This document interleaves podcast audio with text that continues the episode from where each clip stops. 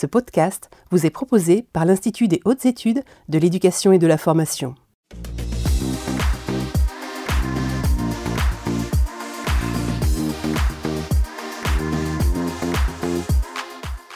Bonjour à toutes et à tous, nous sommes ravis de vous retrouver ce soir pour un nouveau numéro des mardis de l'IH2EF, un numéro consacré au thème du bien-être au travail dans les établissements. De nombreuses enquêtes, tant au niveau national qu'au niveau international, montrent une dégradation de certains indicateurs de sentiment de bien-être au travail des personnels de l'éducation nationale. La notion de bien-être au travail est un concept englobant, de portée plus large que les notions de santé physique et mentale. Elle fait référence à un sentiment général de satisfaction et d'épanouissement dans et par le travail qui dépasse l'absence d'atteinte à la santé. Suite au Grenelle de l'éducation, le ministère de l'Éducation nationale, de la jeunesse et du sport s'engage comme d'autres employeurs à porter haut cette préoccupation du bien-être au travail de ses agents et s'engage à mettre en place différentes mesures, notamment la mise en place d'un observatoire des rémunérations et du bien-être des personnels appelé ORBE. Alors cette émission a donc pour objectif principal de mettre en évidence les leviers à disposition de la communauté éducative pour améliorer le bien-être au travail de tous. Nous évoquerons ainsi les solutions en termes de prévention plus que de réparation. En première partie, nous allons dresser le constat au sein des établissements. En deuxième partie, nous apporterons des pistes d'explication afin de comprendre ce qui peut nuire au bien-être au travail. Et enfin, en troisième partie, nous évoquerons les leviers à disposition pour améliorer le bien-être au travail. Afin de répondre au mieux sur le sujet, nous avons donc convié autour de notre table Pascal Simonet. Pascal, bonjour. Vous êtes maître de conférence à l'Université de Nantes, chercheur au Centre de recherche en éducation de Nantes et docteur en psychologie du travail. Bienvenue et merci d'être venu parmi nous. Euh, merci pour votre invitation. Alors, à vos côtés, nous avons Arnaud Barillet, chargé de mission pour le réseau ANACT-ARACT, pour l'amélioration des conditions de travail et sociologue du travail. Bienvenue. Bonjour. Merci d'avoir répondu à notre invitation. Et nous avons aussi avec nous en visio, nous les retrouvons en images, nous avons Georges Fotinos, ancien chargé d'inspection générale et diplômé de l'Institut de hautes études de sécurité intérieure, président du groupe national QVT, comité suivi des INSPE.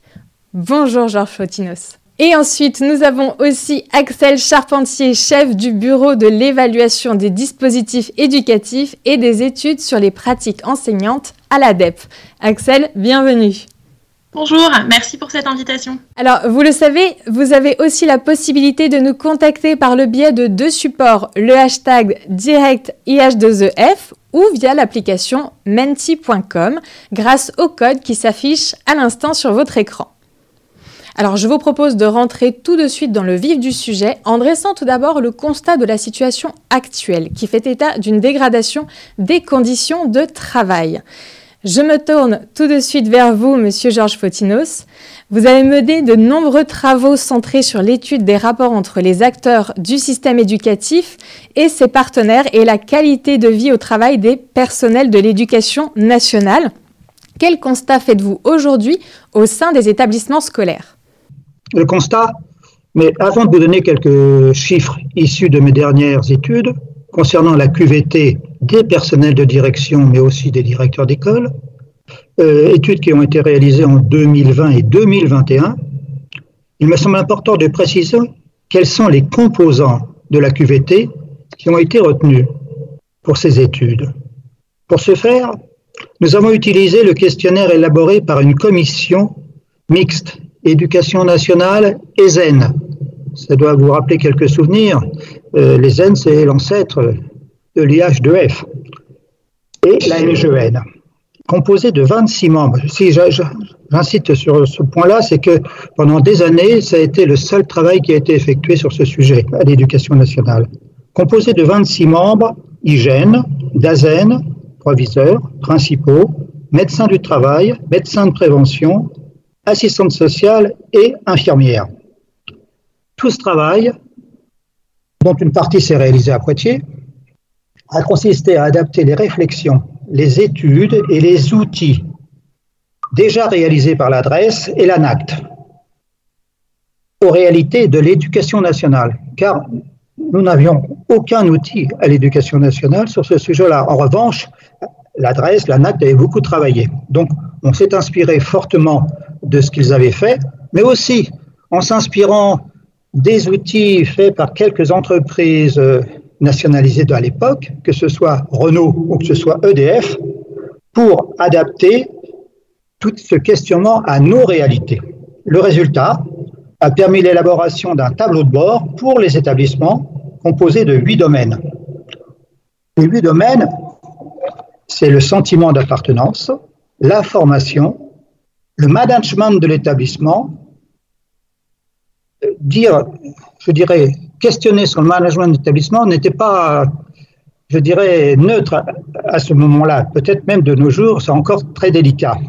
Ensuite, le sentiment de sécurité, le sentiment de sécurité à l'intérieur de, de l'établissement et aussi aux abords de l'établissement, le climat émotionnel, l'engagement, la satisfaction professionnelle et l'équilibre vie privée-vie professionnelle, auquel Contrairement à ce que vous avez évoqué, il faut ajouter désormais celui de la santé mentale, car il y a eu le choc du Covid, plus ce qui se passait antérieurement, et là on a vu des problèmes très sérieux, que ce soit des problèmes bien sûr d'épuisement professionnel, de burn-out, mais aussi des tentatives de suicide.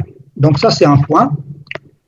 Euh, pour présenter un petit peu le questionnement qui a été effectué dans ces deux enquêtes, à partir de ces composants quelques résultats.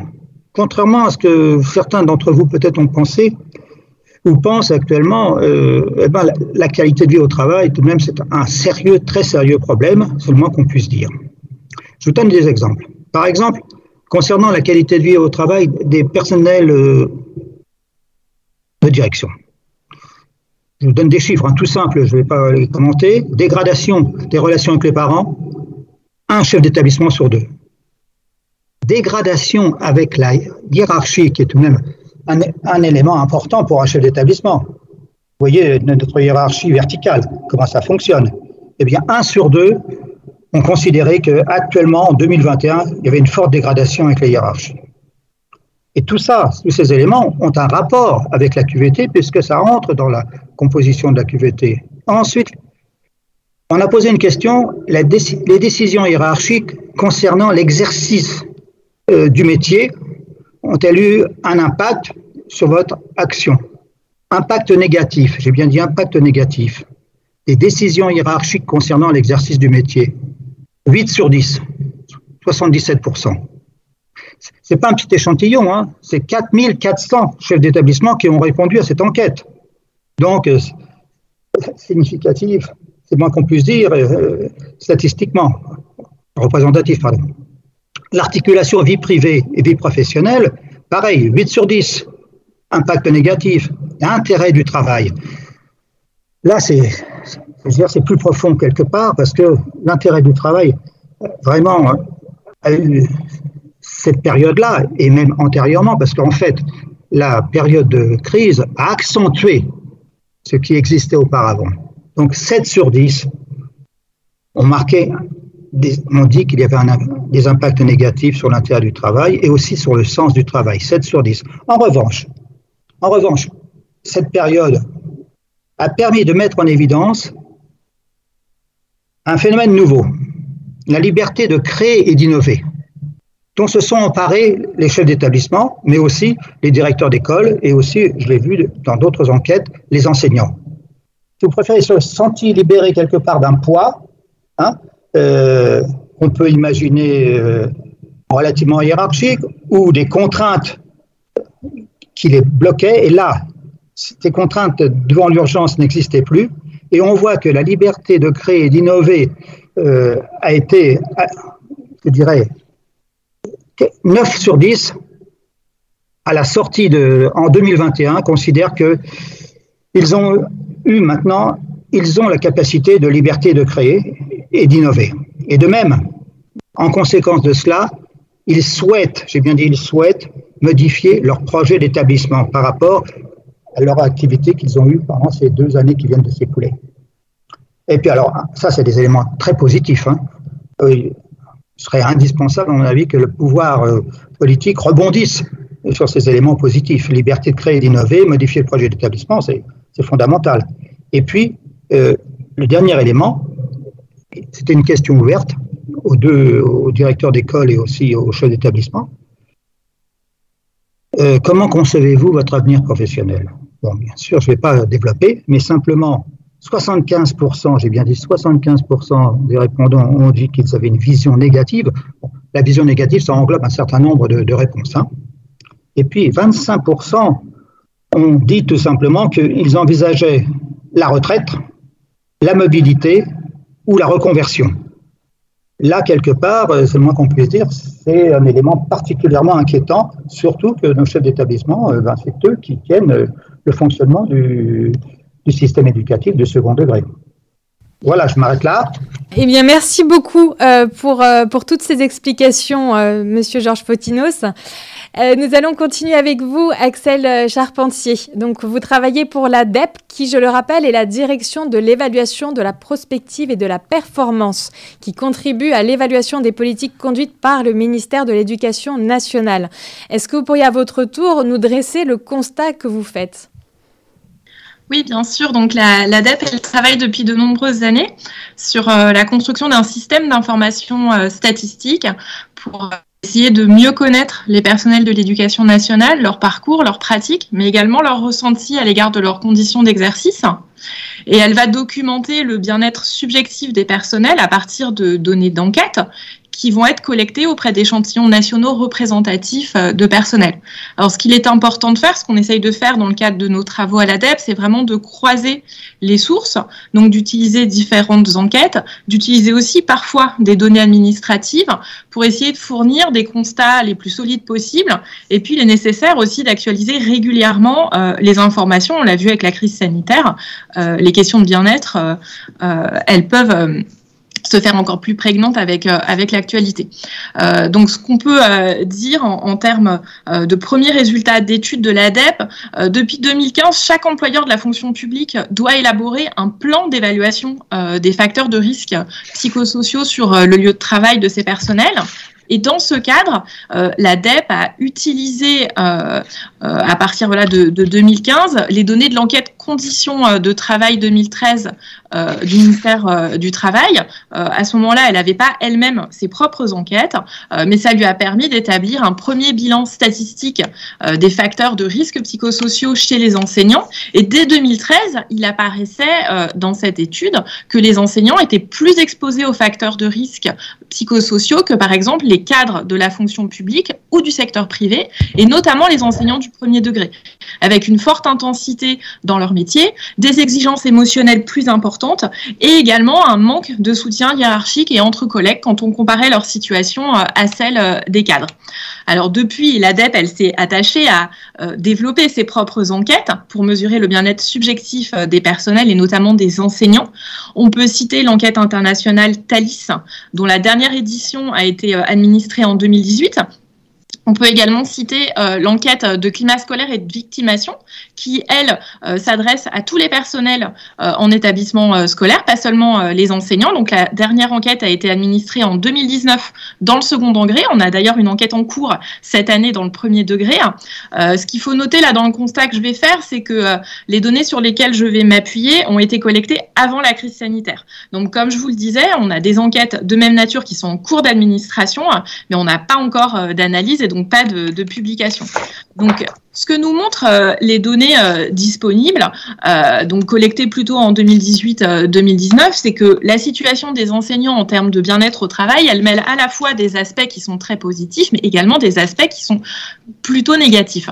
Alors commençons par le positif. Ce qu'on peut dire, c'est que aussi bien dans le premier que dans le second degré, les enseignants expriment une forte satisfaction liée à leur environnement de travail. On a par exemple 9 enseignants sur 10 qui déclarent aimer travailler dans leur établissement.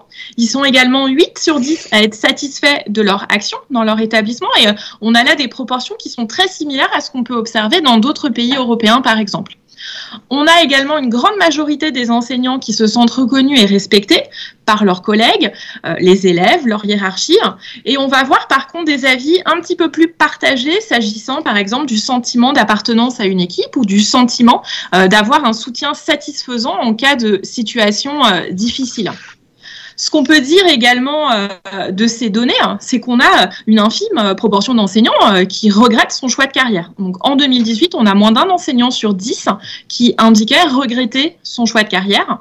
Et pourtant, on a des enseignants français qui se distinguent beaucoup des enseignants des autres pays de l'OCDE par le fait qu'ils associent leur métier à un faible niveau de prestige social. On a moins d'un enseignant sur dix en France qui considère que son métier est valorisé dans la société par les médias ou par les politiques. Et par rapport aux cadres et aux professions intermédiaires des secteurs publics et privés, par rapport à leurs collègues des pays européens, ils se sentent également peu valorisés euh, d'un point de vue euh, financier. Hein. On a par exemple seulement 20% euh, des professeurs des écoles qui sont satisfaits de leur rémunération. Alors, si les enseignants français sont parmi les moins satisfaits par leur salaire, en Europe et dans les pays de l'OCDE, il faut Notez en revanche qu'ils sont parmi les plus satisfaits des autres termes de leur contrat euh, de travail. Alors, prenons maintenant euh, euh, des aspects qui ont trait à l'exercice de leur mission. Dans l'enquête de climat scolaire de 2019 qui s'adressait, donc je vous rappelle, à des personnels du second degré, seul un enseignant sur deux estime avoir une formation et des moyens suffisants et adaptés pour réaliser à bien ces missions d'enseignement. Euh, on peut prendre euh, l'exemple juste avant euh, la, crise sanitaire, en 2018. On est donc deux ans avant la mise en place de l'enseignement à distance. On avait une très petite proportion d'enseignants qui se sentaient très capable d'encourager l'apprentissage des élèves à travers euh, le numérique. Et ce qu'on a constaté hein, entre 2013 et 2018, c'est une dégradation généralisée du sentiment d'efficacité personnelle des enseignants dans la réalisation de leur mission. Euh, gérer les comportements perturbateurs des élèves en classe, par exemple, favoriser l'engagement des élèves dans les tâches scolaires, favoriser la réussite de tous les élèves. Alors, on le verra euh, sans doute par la suite, euh, ça renvoie sans doute à des enjeux de formation, euh, mais j'imagine que ce point sera abordé un peu plus tard dans les pistes. Ce qu'il faut dire quand même qui caractérise la situation des enseignants français, si on les compare à leurs collègues européens, c'est que le maintien de la discipline scolaire est une source de stress particulièrement importante pour les enseignants et notamment les enseignants qui sont les moins satisfaits professionnellement euh, et qui se perçoivent aussi comme les moins efficaces au travail. Et puis, euh, pour finir, parlons euh, aussi de l'effet du métier sur la santé. Les enseignants français sont parmi les plus nombreux dans les pays de l'OCDE à rapporter un effet négatif de leur métier sur leur santé, plus de deux enseignants sur cinq dans le premier degré, plus de un enseignant sur trois dans le second degré. Et néanmoins, ils vont être également parmi les plus nombreux à considérer que leur métier leur permet de concilier vie professionnelle et vie personnelle. Et donc, un dernier élément du constat, qui est une question très importante, c'est celle de l'exercice du métier euh, dans la durée. Dans le secteur public, on a moins de deux euh, enseignants euh, sur, sur cinq qui estiment qu'ils pourront exercer leur métier jusqu'à la retraite et si on s'intéresse euh, à ce même indicateur au niveau national pour l'ensemble des actifs, cet indicateur, il est plutôt de 3 sur 5. Donc on voit une situation dégradée des enseignants euh, par rapport euh, à, d'autres actifs sur cet indicateur-là. Voilà, j'en ai fini pour la partie constat de l'ADEP. Merci beaucoup euh, Axel pour euh, toutes ces informations qui euh, nous permettent de, continuer un petit peu cet état des lieux. Alors je vais me tourner vers vous à présent Arnaud Barillet en tant que chargé de mission pour le réseau ANACT ARACT qui je le rappelle se compose de l'Agence nationale et d'un réseau de 16 associations régionales pour l'amélioration des conditions de travail. Pourriez-vous nous partager votre point de vue? Alors, mon point de vue, il va être, euh, enfin, il va rejoindre ce qui a été évoqué précédemment, c'est qu'on peut effectuer des, des constats en, en demi-teinte euh, et que c'est des choses relativement complexes à, à dénouer. Euh, il faut savoir que, euh, et c'est le reflet aussi de la tertiarisation de l'activité euh, du travail en France, il y a de moins en moins d'accidents de travail et de maladies professionnelles, moins 18% et moins 19% en 2020, qui était certes une année spécifique, mais il faut voir que les troubles psychosociaux sur cette année ont augmenté de 37%. Donc on voit bien que les, métiers qui sont exposés ou qui ont été exposés au public, notamment dans cette période, ont été difficiles à soutenir pour un certain nombre de, de raisons. alors, est-ce que les contraintes qui s'exercent ou qui pèsent sur euh, les métiers de l'éducation nationale sont euh, différentes ou spécifiques des autres métiers? Je dirais oui et non. Euh, elles sont différentes. on peut avoir dans des EHPAD, par exemple, d'autres formes de contraintes, être face à des situations de maladie, de mort, de vieillesse. dans le bâtiment, on peut être exposé à des produits chimiques, des chutes de hauteur. Donc ce sont des contraintes propres à chaque métier et il semble difficile d'éliminer toutes ces contraintes inhérentes à, chaque métier. Par contre, ce qui me semble fondamental, c'est de renforcer la capacité à des individus sur, euh, sur ces contraintes. On voit que les enjeux de, marge de manœuvre, d'innovation, de créativité par rapport à ce qu'on peut pratiquer dans euh, son, son, activité au quotidien, c'est extrêmement euh, important, déterminant dans la manière dont on va ressentir une forme de, qualité de vie au travail. Donc là, il y a évidemment des, choses à, explorer de ce côté-là. Si ensuite on, regarde les niveaux de satisfaction au travail des enseignants par rapport à d'autres catégories euh, professionnelles, on retombe à peu près sur euh, les mêmes échelles, c'est-à-dire un niveau de satisfaction qui est aux alentours de 7 sur 10. Ça, c'est valable pour les personnels de l'éducation nationale et pour l'ensemble, je dirais, des métiers qui sont aujourd'hui en France. Merci beaucoup euh, Arnaud euh, Barillet. Euh, merci d'ailleurs à tous les trois pour cet état des lieux qui est très complet avec des chiffres très parlants.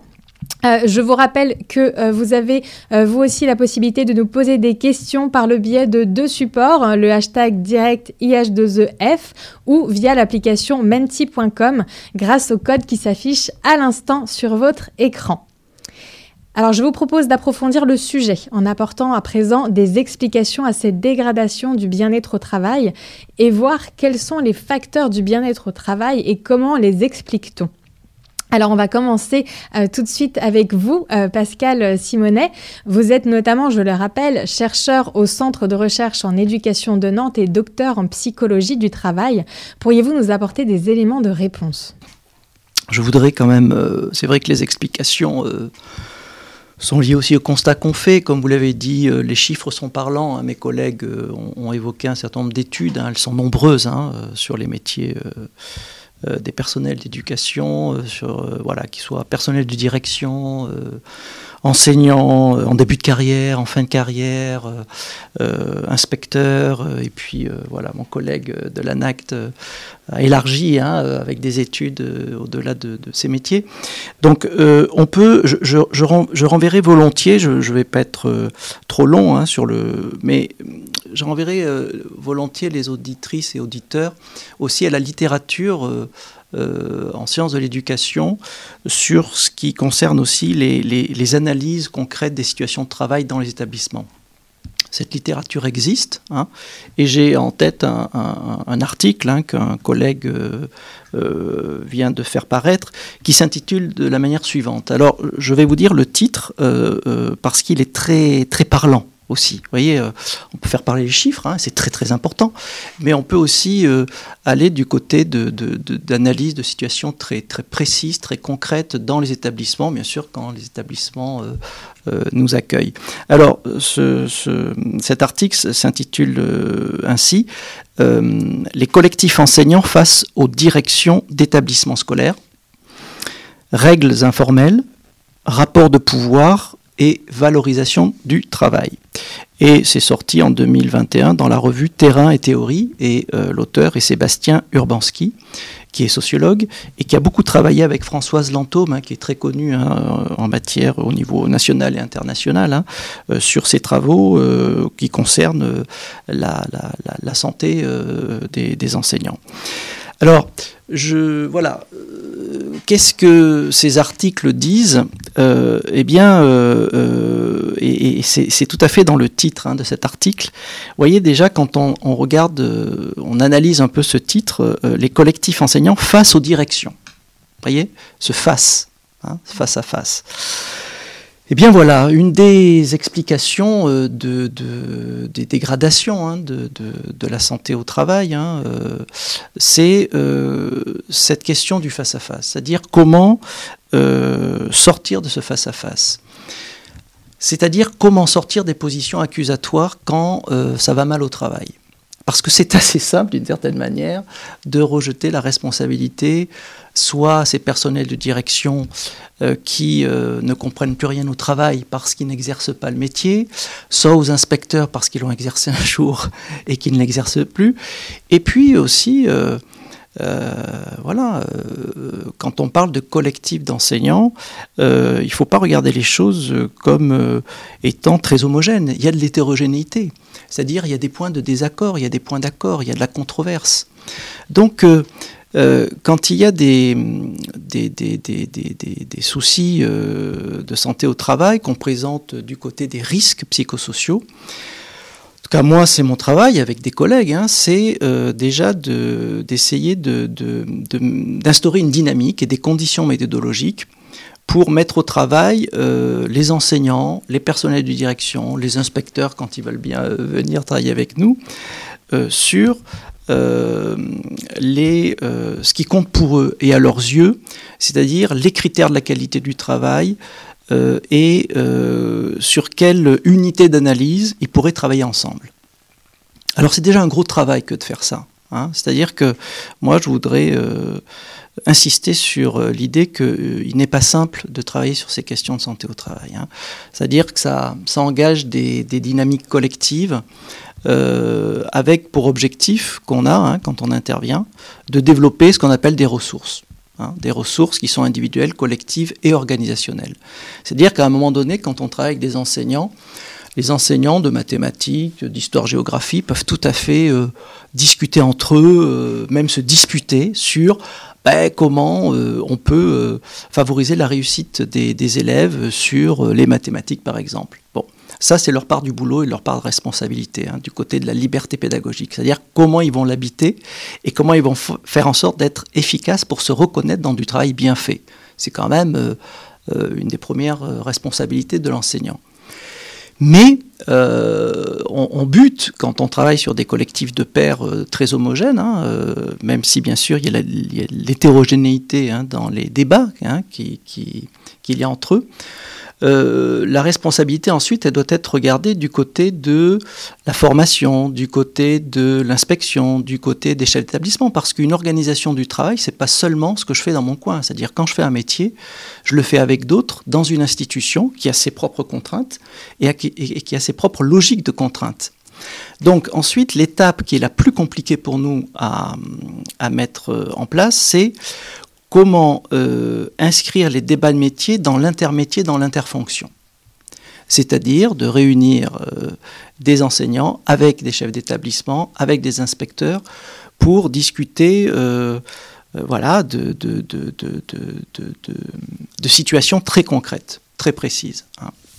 Donc, voilà, les, explications, elles sont à chercher du côté de euh, euh, ce qui peut défavoriser euh, ce qu'on appelle, nous, la, controverse professionnelle. C'est-à-dire quand on veut aligner tout le monde sur des bonnes pratiques, que ce soit dans un collectif d'enseignants, que ce soit dans la ligne hiérarchique entre chef d'établissement, inspecteur et enseignant, voilà, si on est sur l'idée que on peut s'en sortir par euh, l'idée de décréter des bonnes pratiques, euh, c'est déjà mal parti. Or, en matière de, prévention en santé sécurité au travail, on est, on est beaucoup sur cette, sur cette idée-là. Et ça, c'est compliqué de se défaire de ça parce qu'on pense que ça va être... Euh, on peut attendre des résultats rapides d'une certaine manière. Or, il est, allé, il est assez... comment dire c'est assez compliqué d'installer des euh, voilà, des dynamiques collectives, intramétiers, intermétiers, euh, qui visent le développement de ressources à long terme. C'est-à-dire qu'on souvent on choisit euh, les voies qui nous semblent les plus courtes, les plus faciles, ce que j'appelle moi les voies paresseuses sur ces questions-là. Or, la question de la santé au travail, on ne peut pas s'en sortir par, par la voie paresseuse. Donc voilà, c'est compliqué. Mais si on n'assume pas cette complexité et si on ne s'organise pas pour, euh, voilà, pour euh, y faire face intelligemment, patiemment, euh, méthodiquement, eh bien, on va vers des réponses fictives. Voilà. Eh bien, merci euh, beaucoup Pascal euh, Simonet pour euh, ces premiers éléments d'explication. je vais me tourner vers vous à présent, Georges Fotinos. À travers les diverses enquêtes que vous avez pu mener pour réaliser vos études, avez-vous constaté des causes systémiques? Oui, bien sûr, puisque c'est congénital entre guillemets. Donc d'abord indiquer que la qualité de vos travail est le résultat d'un ensemble de facteurs. Ça répond à votre question. Alors pensez, parce que j'ai une longue histoire euh, d'inspection des établissements scolaires, et collèges et lycées, quelques 200, vous voyez, hein. pensez pouvoir améliorer la QVT par la prise en compte d'un seul facteur, fut-il dominant et complètement contre-productif? Vous avez un exemple, euh, un très bel exemple avec le climat scolaire. À ses débuts, le climat scolaire, euh, dans sa définition et sa composition, il était uniquement lié aux incivilités et aux violences des élèves. Et nous avons introduit avec une équipe la QVT, d'autres éléments qui font que de cette façon-là, le climat scolaire est devenu quelque chose de composite, mais interrelationnel.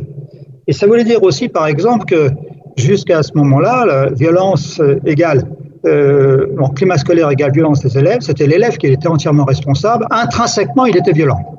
C'est-à-dire qu'on ne tenait pas compte de l'environnement.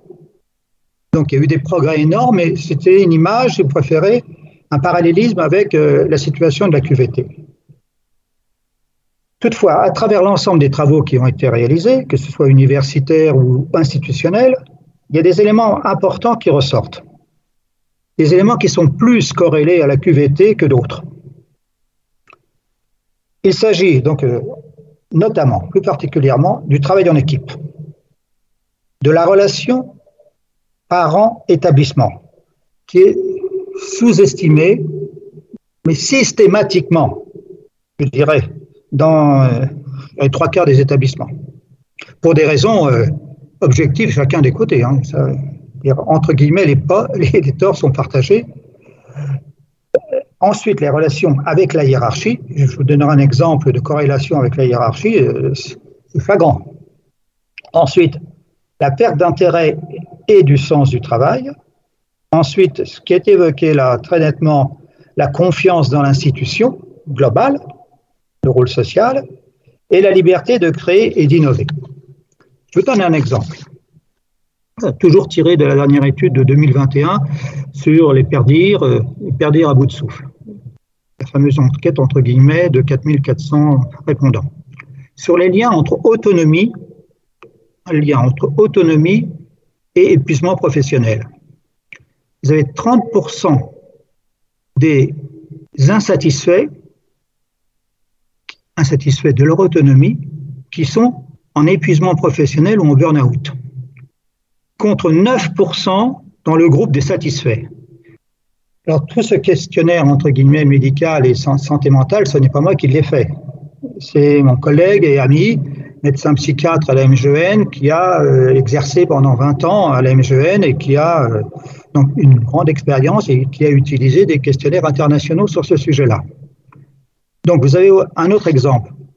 55% de peu qui ont peu qui sont peu ou pas satisfaits euh, de leur relation avec la hiérarchie sont en burn-out.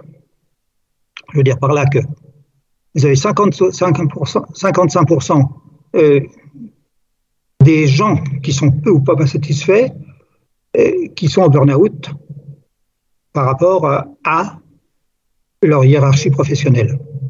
D'accord, le lien hiérarchie professionnelle et burn-out est très fort épuisement professionnel. Donc, c'était un petit peu les exemples que je voulais vous donner. Et puis, bon, je crois qu'on on développera plus longuement les leviers. Eh bien, merci euh, beaucoup pour, euh, pour ces euh, éléments d'explication. Je vais me tourner à présent vers vous, Arnaud Barillet. Le sentiment de bien-être au travail est conditionné par des éléments qui vont au-delà de la sphère professionnelle, selon vous? Bien sûr, euh, il y a des éléments de, contexte et euh, si je peux apporter un, regard un peu macro-sociologique euh, sur, la question, on a vu depuis quelques années une montée en puissance de la préoccupation des questions d'équilibre vie pro, vie perso, à tel point qu'aujourd'hui, c'est le facteur premier de ce qui peut être attendu d'un emploi par les salariés français. alors cette préoccupation ne vient pas forcément que du plaisir d'aller à la plage ou euh, d'accéder à des loisirs. Euh, ça s'inscrit dans un contexte sociologique où les conditions d'existence euh, ont évolué. Alors, quitte à paraître un peu marxiste, ces conditions d'existence déterminent aussi le rapport au travail. on voit qu'aujourd'hui, 27% des familles sont monoparentales avec les questions que ça pose en termes de garde d'enfants 14% euh, des personnes au travail sont aidants familiaux, donc on, ils doivent s'occuper euh, de leur papa, de leur maman. Euh, voilà, il y a un certain nombre aussi de, de, contingences de la vie sociale, la montée en puissance des maladies chroniques évolutives, des diabètes, des cancers, qui font que de plus en plus le travail peut être difficilement tenable. Et alors, en même temps que ces conditions d'existence sont largement évoluées depuis 20 ans, les organisations de travail, on le voit, elles ont très très peu évolué et sont peu adaptées à ces mutations de la, de la société. Donc ça, c'est un, premier éclairage du côté des, des individus. Et puis, euh, du côté des, des organisations, si on prend un peu de recul, en France aujourd'hui, on voit qu'on euh, n'est pas franchement les champions de, l'autonomie au travail. Quand on regarde les classements de la Fondation de Dublin, on se situe avant-dernier euh, derrière la Lettonie sur euh, les questions d'autonomie au travail, c'est-à-dire est-ce que je peux m'organiser tout seul euh, sur mon poste de travail? Est-ce que j'ai mon mot à dire sur le fonctionnement en équipe? Est-ce que j'ai mon mot à dire sur la stratégie ou les projets de l'établissement? On voit que sur ces registres-là, on est quand même extrêmement mauvais. Alors ça s'explique par un certain nombre de facteurs historiques, mais voilà le, point de départ et ça trace aussi un petit peu la route que peuvent emprunter euh, les organisations pour se renouveler. Eh bien, merci euh, beaucoup euh, Arnaud Barillet pour, pour, ces, pour ces explications. à présent, Axel Charpentier, je me tourne vers vous. Quels sont les différents paramètres qui peuvent conditionner le bien-être au travail d'après vous? Oui, bah, je pense que mes propos vont un petit peu rejoindre ceux de mes collègues. Euh, ce qu'on peut dire, euh, nous, du point de vue de nos, études, euh, et en lien aussi avec la littérature scientifique, je pense notamment aux travaux récents de Claudia Stelnik avec qui nous collaborons, Parmi les facteurs explicatifs du bien-être au travail, on distingue trois grands ensembles. Donc des facteurs euh, d'ordre individuel et psychologique euh, qui ont été évoqués, des facteurs qui sont liés aux organisations de travail, à la gouvernance, qui renvoient par exemple au degré d'autonomie euh, des personnels dans l'exercice de leur mission, qui renvoient aussi à des questions de capital social, à la confiance dont nous témoignent nos collègues, notre hiérarchie, au degré de confiance qu'on place aussi envers les gens avec qui on, travaille, au soutien, euh, on l'a abordé, euh, euh, que peuvent nous témoigner nos collègues, notre hiérarchie en cas de difficulté. Il y a également la question de la sécurité de l'emploi, des perspectives de progression, la reconnaissance de son travail par ses pairs, aussi par la société. Il y a évidemment la question de la rémunération. Et puis, il y a aussi le sens euh, du travail. Et puis à côté, il y a un troisième ensemble, donc les facteurs de stress, euh, les risques psychosociaux. Euh, on peut penser aux conditions de travail matérielles, les questions de pénibilité.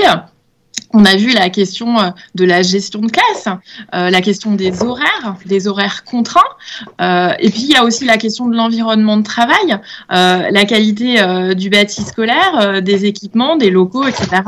Et les conditions de travail psychologiques, les exigences émotionnelles du métier. Hein. Les enseignants mettent beaucoup en avant hein, comme facteur de stress le fait d'être tenu responsable de la réussite des élèves. Donc ça pose aussi des questions s'agissant de la composition de la classe de la taille de la classe, qui peut aussi être un facteur euh, de bien-être ou à l'inverse de difficulté. Hein. Et puis le fait de devoir répondre aux attentes des familles et les situations de tension aussi qui peuvent exister, exister pardon, dans, dans les établissements scolaires. Donc voilà les trois grands ensembles que on peut identifier en tout cas à travers cette revue de la littérature et, et qui euh, euh, ressort également de, nos études à l'ADEP.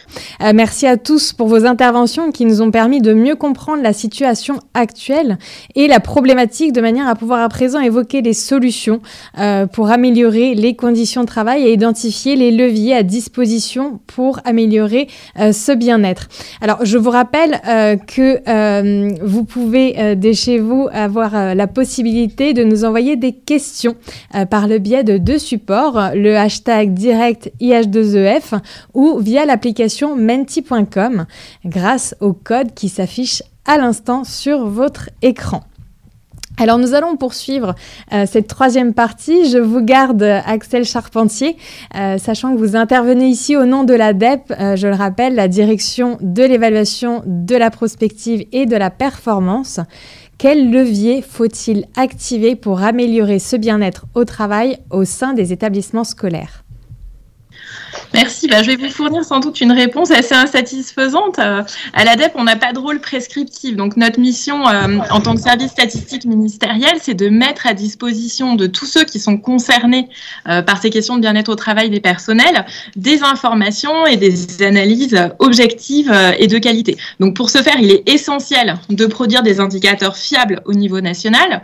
Et, c'est pour ça que on fait des efforts assez conséquent hein, pour essayer de collecter des données euh, qui sont représentatives au niveau national, c'est-à-dire qui sont collectées dans une très grande diversité euh, de contextes euh, d'exercice.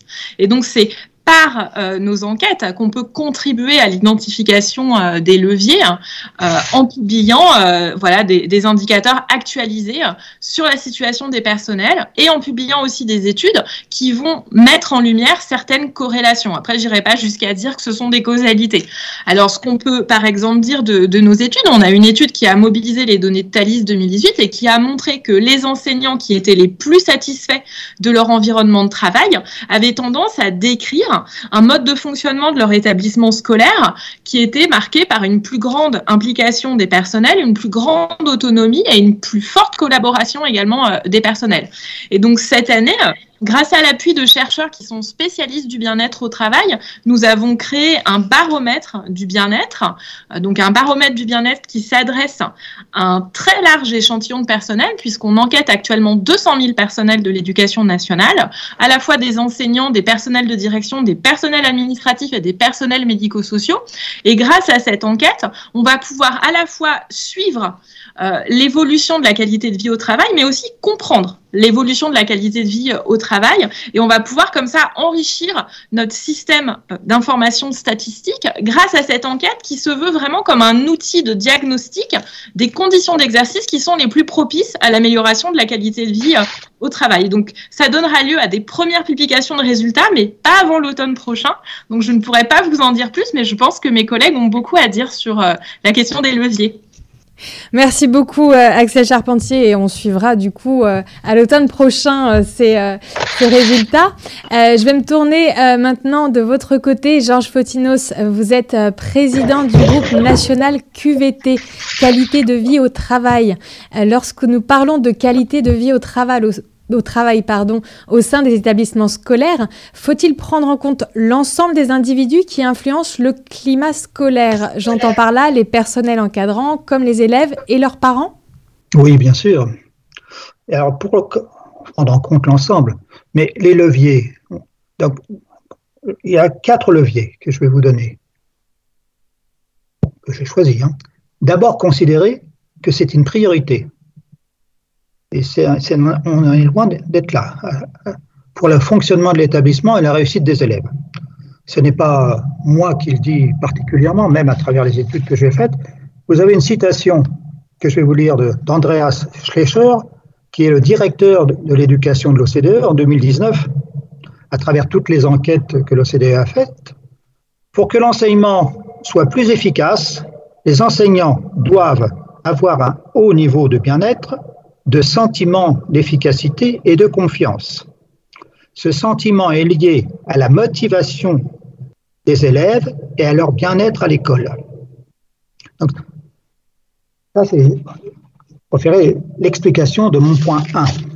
Ensuite, à partir du moment où on a considéré ça collectivement, concrètement, mesurer la QVT dans l'établissement au niveau des personnels et des élèves, en interrogeant aussi les parents, qui ont une vue euh, particulière, mais qui rejoint quelquefois les vues des enseignants et des élèves.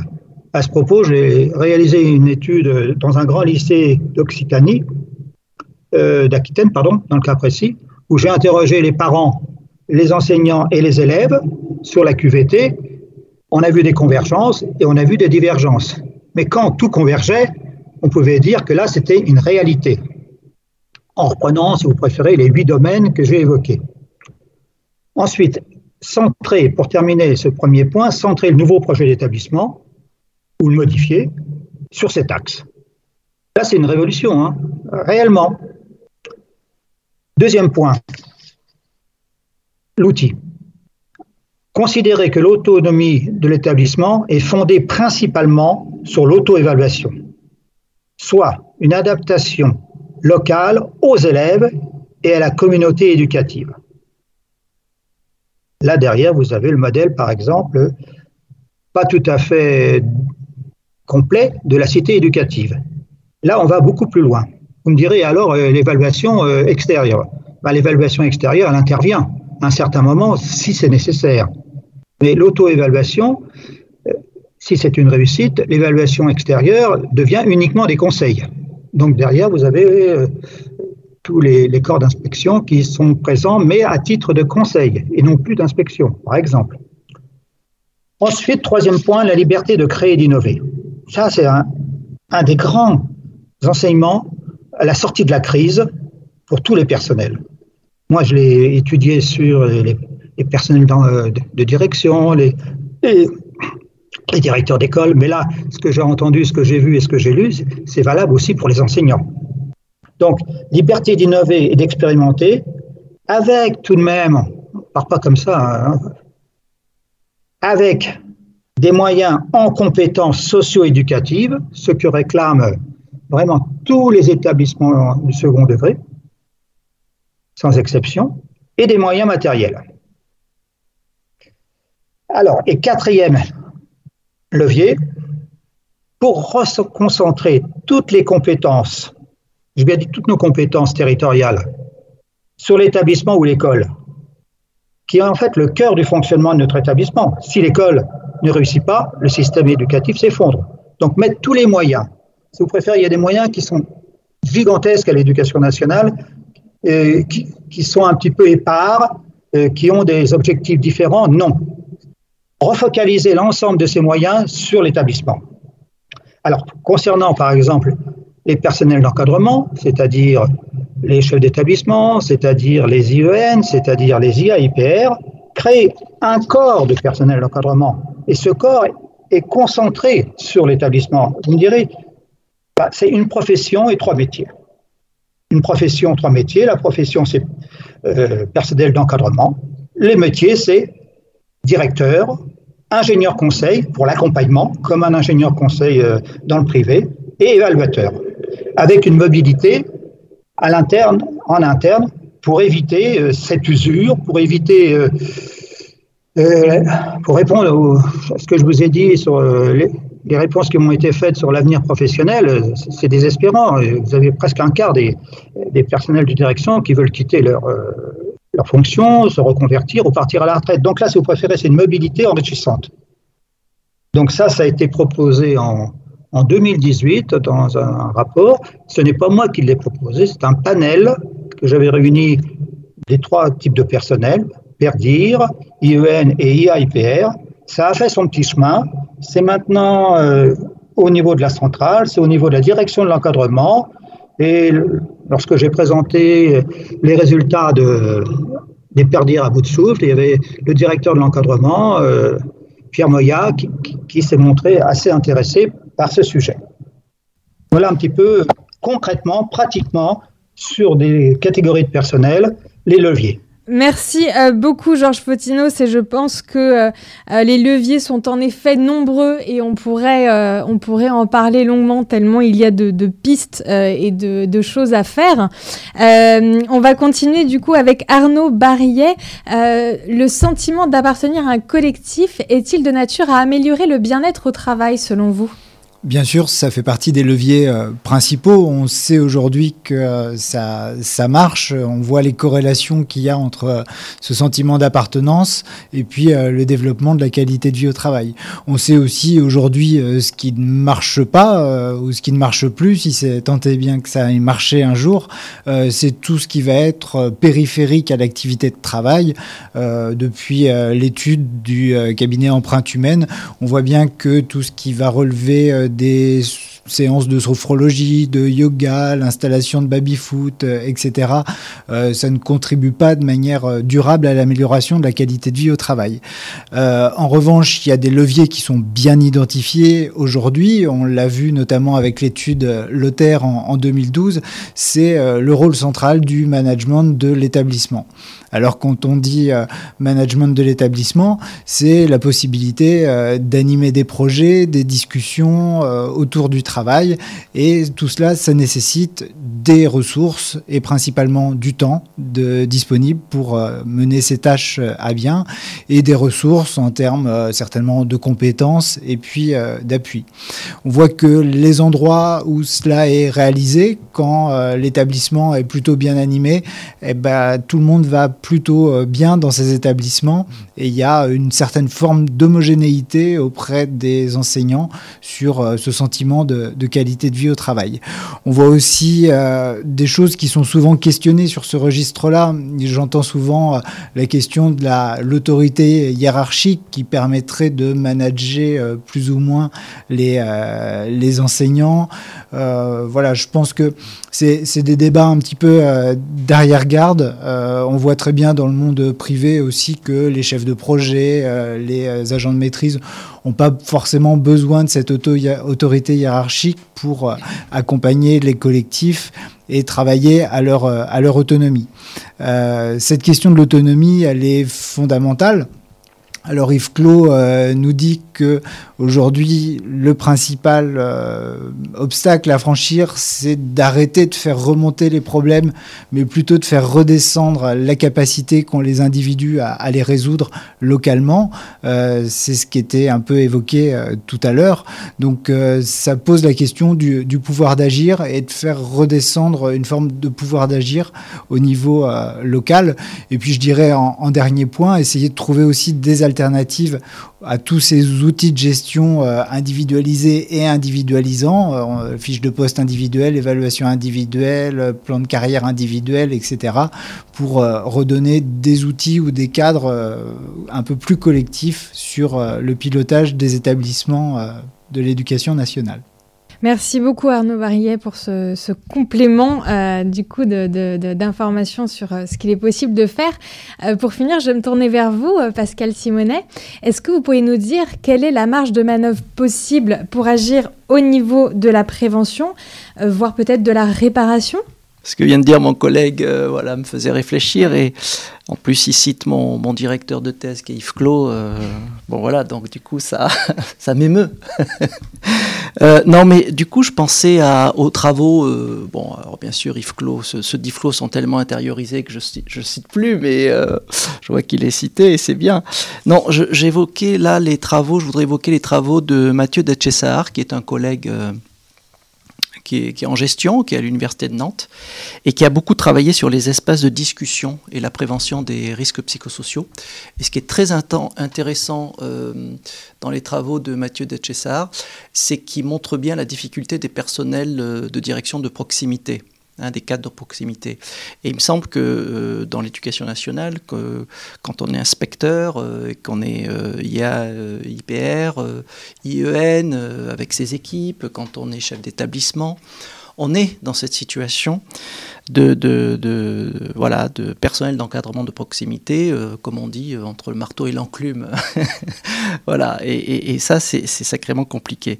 Et alors, ce que développe Mathieu Detchessar, qui a travaillé d'ailleurs avec euh, voilà l'équipe d'IFCLO, c'est en termes de levier, et c'est ce que je commençais à dire, hein, c'est d'essayer de, créer ces espaces. Mais alors voilà, si c'est une priorité, hein, si, la prévention des risques psychosociaux est une priorité, alors il faut en effet des marges de manœuvre institutionnelles. Il faut euh, que l'institution, euh, à différents niveaux, au niveau euh, départemental, régional, académique, au niveau national, donne les moyens de, se mettre au travail sur ces questions. Parce qu'encore une fois, mon message, le seul message que je voudrais faire passer, c'est qu'il n'y a pas de recette miracle. quoi. Ça ne se décrète pas par le haut, ça se fabrique. Les leviers, ils se fabriquent, parce que bien sûr, vous avez raison, comme vous avez dit, ils sont nombreux. C'est très juste, c'est tellement juste. La question, c'est pas de faire encore, comme on peut faire l'inventaire des risques, on pourrait faire l'inventaire des leviers, multiples et variés. C'est quels sont les leviers que je vais pouvoir actionner, que je vais pouvoir mettre en place dans mon établissement, avec ces caractéristiques. C'est bien ça la difficulté. Alors, après, c'est très intéressant de faire ces inventaires parce qu'on peut, peut-être, ça donne des idées, ça donne. Mais la question, c'est comment se mettre au travail. Alors, j'ai la citation en tête de Boileau euh, sur euh, la question du levier. Le levier principal, c'est sur le métier, remettez votre, votre ouvrage. Polissez-le et le repolissez. C'est-à-dire, c'est ce qu'on appelle, nous, en clinique de l'activité, dans l'équipe d'Yves Clos, c'est le travail sur le travail. Euh, l'autonomie. Ben, l'autonomie, ça se travaille collectivement. Si on a une conception faible de l'autonomie, on est renvoyé chacun à ses ressources individuelles. C'est pour ça que ça peut craquer. Parce qu'on peut s'en sortir d'ailleurs très très bien hein, au plan individuel. Jusqu'au jour où on s'en sort plus. Donc nous, on a beaucoup travaillé euh, dans l'équipe de Clinique Activité sur la fonction euh, psychologique, sociale du collectif. Mais qu'est-ce que c'est qu'un collectif? Collectif, un collectif, c'est euh, ce qui va m'enrichir à partir de points de vue différents sur ce qu'il y a à faire, sur comment on peut faire les choses. Le psychologue Vygotsky disait, disait voir autrement pour jouer autrement. Il prenait euh, la partie de, partie d'échec euh, comme exemple. C'est ça. Mais pour voir autrement et pour jouer autrement, il faut avoir ces marges de manœuvre pour développer ce pouvoir d'agir sur soi-même, sur les autres et sur la situation. Et donc on voit bien que c'est ni de la responsabilité des uns ou des autres, c'est la responsabilité de tous, chacun au niveau où il intervient dans l'institution, dans sa sphère de responsabilité. Mais, et c'est pour ça que le bien-être au travail, c'est comment bien faire le travail. Voilà. Comment bien faire les missions pour lesquelles euh, bah, euh, on, est, euh, on est payé. tous collectivement dans la communauté éducative. Donc vous voyez, tout ça, bon, c'est un niveau de généralité, on ne peut pas s'en sortir comme ça en une émission. Bon, là, on donne des, éléments hein, de réflexion, mais, mais encore une fois, je renvoie aux auditrices, les auditrices et aux auditeurs quand même à la littérature scientifique, à des études que les collègues ont mobilisées, parce que c'est très renseigné quand même hein, en matière de, de, travail, de ce que c'est de, ce que c'est que le travail, de ce que c'est que la santé au travail. Il y a quand même beaucoup d'écrits. J'espère que les auditrices et auditeurs auront un peu de temps pour aller vers ces, ces ressources, pour essayer de penser leur situation. Euh, collective, organisationnelle, institutionnelle et individuelle, parce qu'il y a beaucoup de souffrance qui, est liée à de l'isolement. Et ça, c'est terrible, quoi. Hein. C'est-à-dire comment euh, se sortir du cercle, euh, du cercle de l'isolement, quoi, hein, qui peut entraîner ben, de la décompensation psychique. C'est ça. Et du coup, la, première démarche à, faire, et je pense que les auditeurs et auditrices euh, euh, l'auront bien entendu, c'est déjà de se faire cette réflexion, euh, d'avoir cette envie de, créer une dynamique pour améliorer les choses. en tout cas, merci à vous quatre pour ces éléments de réponse que vous nous avez apportés. nous avons à présent une idée plus précise des leviers d'action pour pallier à cette problématique de la dégradation du bien-être au travail dans les établissements scolaires et tendre vers une amélioration de la situation. Euh, il en va du bien-être du corps enseignant, mais aussi de tout le personnel d'encadrement, comme des élèves, euh, car ce qu'il est convenu d'appeler le climat scolaire impacte à la fois les élèves, mais aussi les adultes des établissements scolaires. Alors, nous allons euh, continuer euh, à présent euh, notre émission. je vous propose de tout de suite retrouver, avant de s'équitter, nous allons retrouver Sylvaine qui va nous faire une présentation de la sélection des ressources. Sylvaine, je vous passe tout de suite la parole. Merci Alexandra. bonjour à vous toutes et tous. Bienvenue sur notre point ressources bimensuel. Euh, je vous emmène tout d'abord, pour commencer, sur le site de l'ADEP, dont Axel Charpentier est la représentante ce soir. L'ADEP, euh, qui je vous le rappelle, est la direction de l'évaluation de la prospective et de la performance, a diligenté une enquête de février à mars 2022 afin de publier le baromètre 2022 du bien-être des personnels de l'éducation nationale pour suivre et comprendre les euh, déterminants de la qualité de vie au travail. Cette enquête a été réalisée en collaboration avec le CESEN, donc le Conseil scientifique de l'éducation nationale, et l'Observatoire du bien-être du CEPREMAP, le Centre pour la recherche économique et ses applications. Ce baromètre du bien-être interroge 200 000 personnels de l'éducation nationale et il permet de mesurer donc le bien-être au travail de ces personnels, d'en suivre l'évolution et d'en identifier les leviers à l'école. D'ailleurs, le CEPREMAP publie euh, un rapport annuel qui vient juste de paraître vous trouverez bien entendu toutes ces références sur le site de l'IH2EF, un accompagnement du replay de l'émission. Sur le site de l'ADEP, toujours, de nombreuses publications sur la thématique du bien-être, du climat scolaire et des conditions de travail. Par exemple, en ce moment se déroule une enquête nationale sur le climat scolaire auprès des collégiens, dont on ne manquera pas de vous signaler la publication des résultats.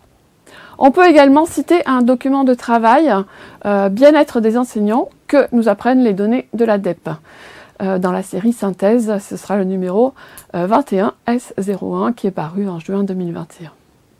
On peut bien entendu faire référence aux différentes notes d'information de l'ADEP. Par exemple, le numéro 1953 de décembre 2019 a traité des résultats de la première enquête de climat scolaire auprès des personnels du second degré de l'éducation nationale. Une autre note d'information, toujours par exemple, euh, la numéro 2134 qui a été euh, publiée en septembre 2021, qui analyse la satisfaction professionnelle et le bien-être des professeurs des écoles à partir des résultats de l'enquête euh, menée en 2018.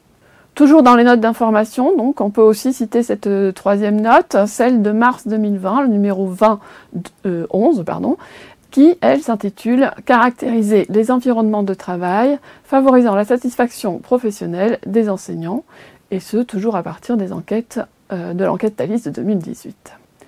Encore et toujours dans les publications de l'ADEP, on notera un chapitre de la revue Éducation et formation, le numéro 101 paru en novembre 2020. Le métier d'enseignant, pratique, conditions d'exercice et aspiration, les apports de l'enquête Thalys 2018 y est analysée euh, la façon dont les enseignants français perçoivent leur métier et leurs conditions d'exercice à partir des données d'enquête collectées auprès d'échantillons nationaux représentatifs d'enseignants de collège en 2013 et en 2018 pour décrire l'évolution de leur ressenti euh, sur ces aspects euh, essentiels du métier. Élargissons à l'international avec la publication des résultats du baromètre international santé-bien-être du personnel de l'éducation comment vont les enseignants, les enseignantes à travers le monde? La première édition de ce baromètre international, santé bien-être personnel de l'éducation, est basée sur une enquête menée auprès de 8000 euh, enseignants-enseignantes dans 6 pays et sur 3 continents. Euh, elle offre un arbitrage inédit sur le vécu des enseignants et des enseignantes en 2021, en évaluant les problématiques liées à leurs conditions de travail, leur ressenti professionnel et leur bien-être. Le baromètre a comme objectif euh, d'orienter les politiques nationales et internationales en faveur de la santé et du bien-être des communautés éducatives à travers le monde. On ne peut bien sûr pas terminer sans citer euh, une des publications euh, de M. Fotinos, présent ce soir, Le moral des personnels de direction des collèges et des lycées en 2017, une enquête qui avait été réalisée en collaboration avec euh, M. Reinstein et publiée par la CASDEN. Ni d'ailleurs les travaux de M. Simonet, dont vous trouverez la bibliographie sur le site de l'Université de Nantes, bibliographie qui sera reprise avec les références bibliographiques sur notre site, bien entendu. Et bien sûr, n'oublions pas non plus de mentionner euh, l'ANACT et les ARACT, donc euh, ces déclinaisons euh, régionales. qui lance la semaine pour la qualité de vie au travail du 20 au 24 juin. Vous trouverez sur leur site tous les événements de cette semaine ainsi que les outils pour éventuellement y prendre part. Je vous rappelle encore une fois que vous trouverez sur la page des mardis de l'IH2EF de notre site internet la programmation des émissions à venir, les replays de toutes les émissions passées, euh, accompagnés bien sûr de leurs podcasts et les références documentaires qui y sont associées. À propos des émissions à venir, je me permets de vous inviter à suivre le prochain euh, épisode qui aura lieu le 3 mai, même heure, même endroit, et qui portera cette fois sur être un manager de la transformation. En attendant de vous retrouver le 3 mai, euh, je rends la parole à Alexandra en studio, que je remercie, ainsi que tous les intervenants de cette émission pour leur collaboration. Je vous souhaite à toutes et à tous une excellente soirée. Je vous remercie de votre fidélité et je vous donne rendez-vous le 3 mai. Alexandra, chers participants, je vous rends la parole pour le mot de la fin. Merci beaucoup Sylvaine pour cette belle présentation et toutes ces informations qui complètent parfaitement tous les propos qui ont été tenus sur ce plateau. Euh, c'est la fin de cette émission. Merci de nous avoir suivis. Merci à toute l'équipe de l'IH2EF pour la préparation de cette émission et merci encore à tous nos invités. Je commence par Axel Charpentier qui était en visio avec nous. Axel, merci beaucoup de votre participation. Merci à vous. Il y a aussi Georges Potinos. Georges Potinos, merci beaucoup de votre participation. À mes côtés, il y avait Pascal Simonet et Arnaud Barillet. Merci à vous d'être venus participer à l'émission. Merci à tous les quatre pour toutes les informations que vous avez pu nous apporter sur le sujet. Je vous rappelle que vous pouvez retrouver tous les replays sur le site internet de l'IH2EF.gouv.fr et sur la chaîne YouTube de l'IH2EF. Nous vous donnons rendez-vous mardi 3 mai prochain pour une émission qui aura pour thème, comme l'a dit Sylvaine, être un manager de la transformation. Merci à tous pour votre fidélité. Je vous souhaite une très belle soirée.